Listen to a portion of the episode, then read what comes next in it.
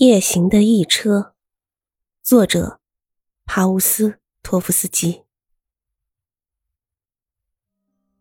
我想单辟一章来说明想象的力量，以及它对我们生活的影响。但当我想了一下之后，便写下了一篇安徒生的故事。在威尼斯古老而龌龊的旅馆里。根本找不到墨水，在这种地方要墨水干什么呢？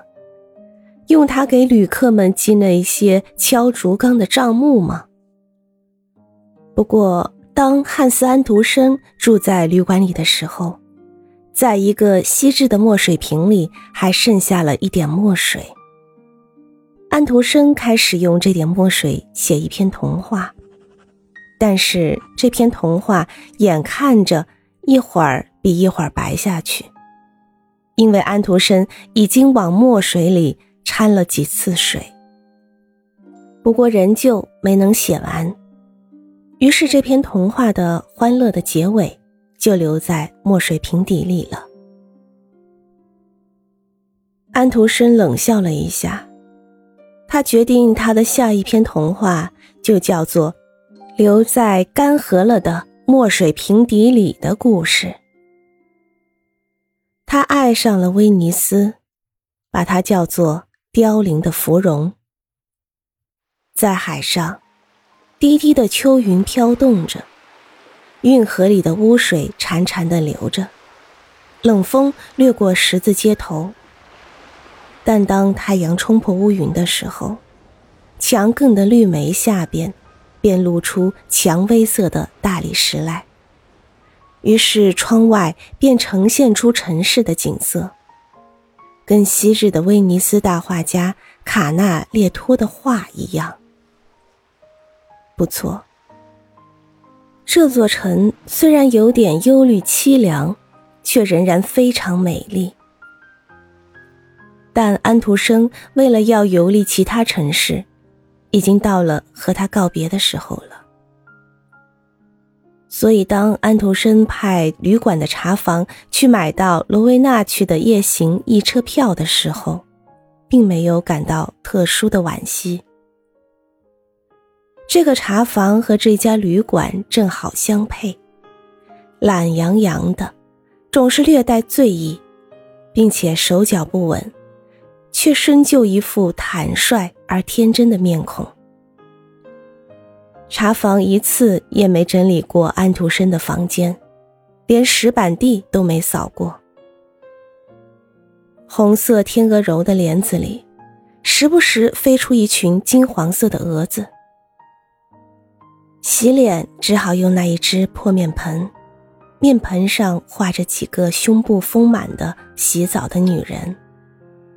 油灯坏了，桌子上摆着一盏沉甸甸的银烛台，上面插着一段油烛头，全带油灯。这盏烛台大概从提香时代起就没擦过。从底楼小饭馆里冒出一股烤羊肉和大蒜的气味，一群年轻女人。穿着用破绦带马马虎虎系着的天鹅绒胸衣，整天在那儿大笑大闹，吵得人头昏脑胀。女人们有时相互揪住头发动武。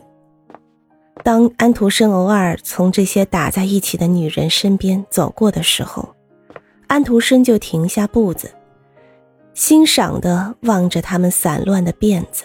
怒得发红的脸庞和燃烧着报复光芒的眼睛，但最迷人的，当然是留在两颊上的像小钻石珠似的气恼的眼泪。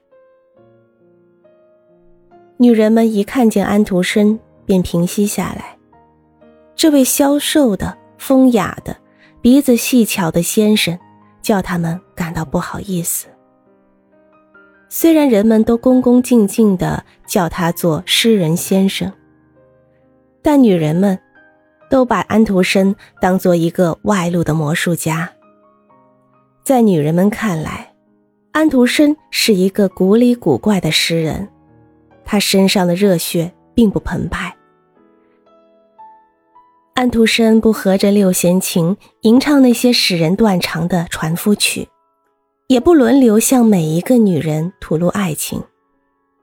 只有一次，安徒生把插在纽扣孔上的一朵绯红的蔷薇拿下来，送给一个洗盘盏的奇丑的小姑娘。这个小姑娘还是个瘸腿，走起路来好像一只鸭子。茶房去买车票的时候，安徒生急忙走到窗边，拉开厚重的窗幔，正好看见茶房走在运河畔，一路吹着口哨，趁便还捏一下一个卖虾仁的红脸蛋女人的乳房，因此挨了一记响亮的耳光。然后这个茶房站在运河的拱桥上。聚精会神地试着把吐沫吐到半个空蛋壳里，吐了好半天，蛋壳就浮在桥中旁边。茶房终于吐到蛋壳里，蛋壳沉下去了。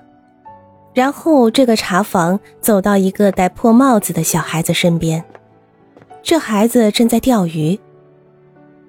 这个茶房坐到孩子旁边，茫然的。盯着福子，看什么时候能钓上来一条游荡的鱼。啊，天哪！难道今天我竟因为这个糊涂虫走不成了吗？安徒生绝望的叫道。他用力躺开了窗子，玻璃震得这样响，连茶房都听见了声音，抬起头来。安徒生举起双手，愤怒的摇了摇拳头。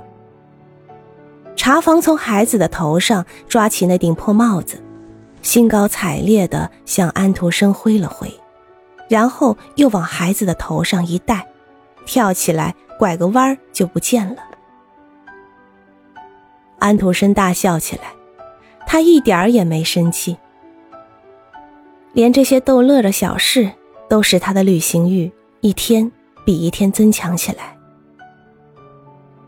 旅途上总会遇到一些意料不到的事，你永远不知道什么时候会有皎洁的女性的流盼在睫毛下一闪，什么时候在远方会露出陌生城市的塔尖，在天际会出现重载船舶的桅杆，或当你看到惶恐的。阿尔卑斯珠峰上的大雷雨时，会有什么样的诗句在脑中涌现？谁的歌喉会像旅人的铜铃般对你唱起述说饱含待放的爱情的小调？茶房买来了一车票，但找头没拿出来。安徒生抓住了茶房的衣领，客客气气的把他拉到走廊上去。就在那里。开玩笑的拍了一下茶房的脖子，于是他顺着摇晃的楼梯两级并着一级的飞快跑下去，一面放开嗓子唱了起来。